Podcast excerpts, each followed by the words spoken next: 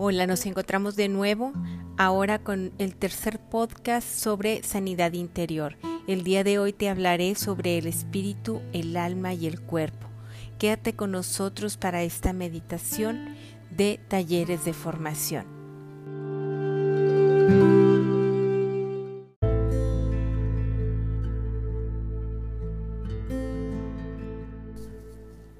El espíritu, el alma y el cuerpo Dios al crear a los hombres nos hizo con espíritu, alma y cuerpo para que funcionáramos integralmente como seres humanos completos. Por lo tanto, todos y cada uno de nosotros tenemos una personalidad y somos creativos. Mira esta cita que te comparto el día de hoy. Guárdense enteramente sin mancha en todo su espíritu, su alma y su cuerpo hasta la venida de Cristo Jesús.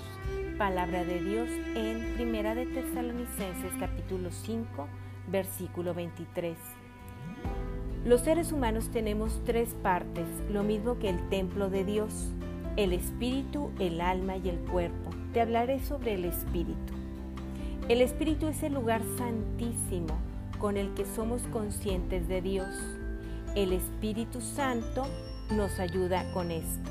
El alma es el, es el lugar santo con el que somos conscientes de nosotros mismos. Y el cuerpo es el atrio con el que somos conscientes del mundo. Como el hombre es un espíritu que tiene un alma que está dentro de un cuerpo físico, cada una de estas partes tiene dimensiones, las cuales vamos a tratar de explicar a continuación.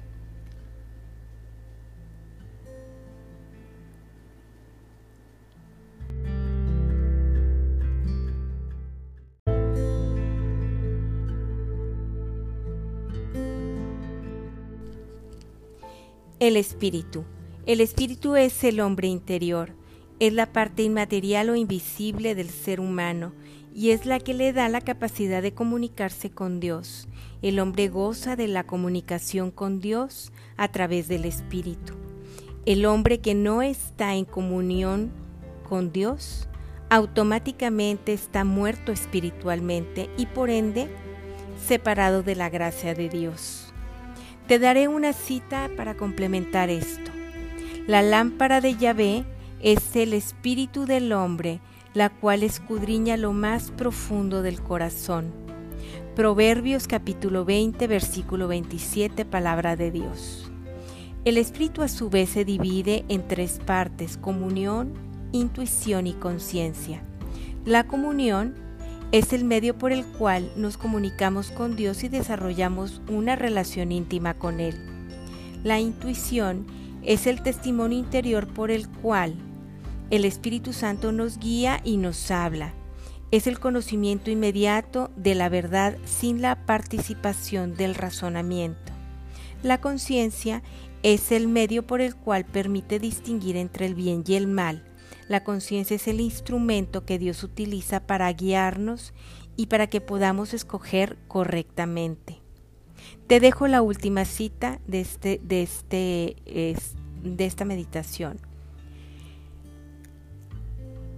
Les hablo en Cristo Jesús, mi conciencia me lo asegura en el Espíritu Santo. Romanos capítulo 9, versículo 1, palabra de Dios.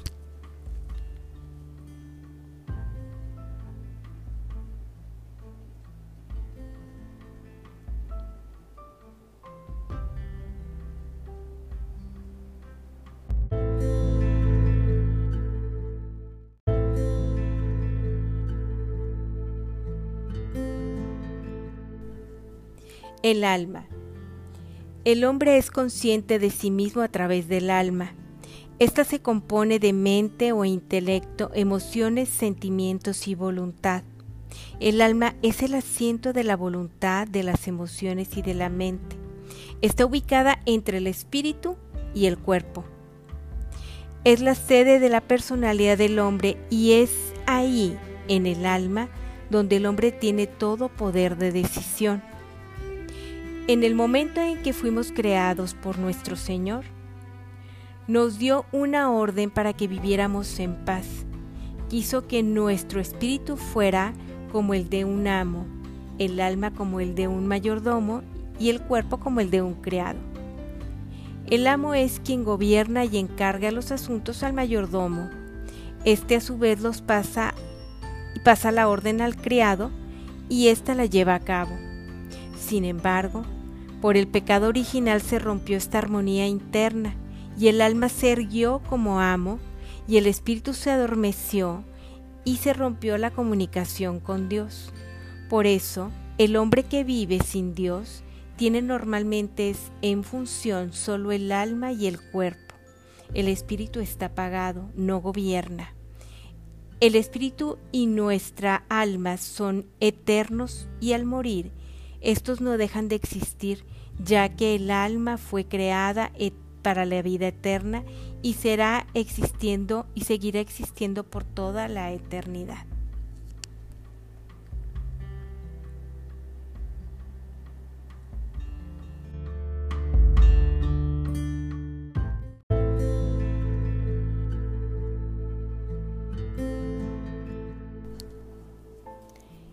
El cuerpo. Para que la salvación de Dios llegue completa, debe de alcanzar al cuerpo. Algunas de las obras de Dios comienzan en el espíritu y siguen con el alma, pero también deben expresarse en el cuerpo. Mira, el Señor no vino a sanar solo el espíritu y el alma, sino también el cuerpo de enfermedades físicas. Jesús no solo perdonó pecados, sino también sanó a los enfermos. Un cuerpo sano no es para dar placer a los deseos carnales, sino para darle la gloria a Dios. Nuestra vida debe de ser gobernada por el Espíritu. Cuando el orden interior se pierde a causa de las heridas sufridas por el pecado, el cuerpo puede ser ahora el que nos gobierne y el espíritu quedando dormido y el alma, bueno, puede retroceder y llegar a ser esclava del cuerpo o ser influenciada por el poder de las tinieblas. Cuando nos convertimos a Jesús y lo aceptamos como nuestro Señor y Salvador, nuestro espíritu es renovado, pero no sucede lo mismo con nuestra alma. Esta no es renovada, no nace de nuevo.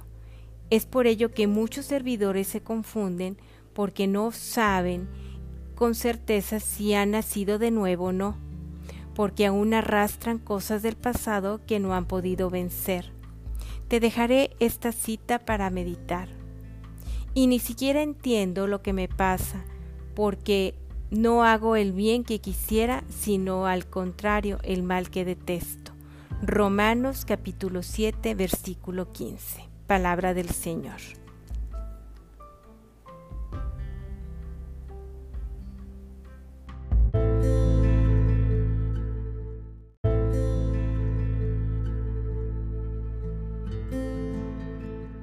Meditemos para concluir. Mira, todos necesitamos de esta renovación y de esta transformación en Cristo Jesús. Realmente necesitamos renovarnos y esto solo se logra a través de la palabra de Dios, de la Eucaristía y de la oración de sanidad interior.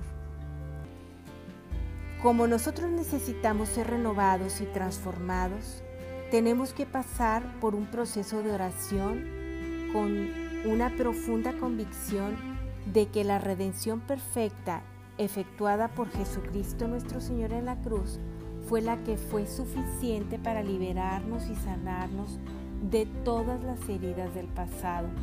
Y para esto te dejaré para finalizar esta cita que me gusta mucho. Es de Ezequiel capítulo 36 versículo 26, y dice, les daré un corazón nuevo y pondré dentro de ustedes un nuevo espíritu.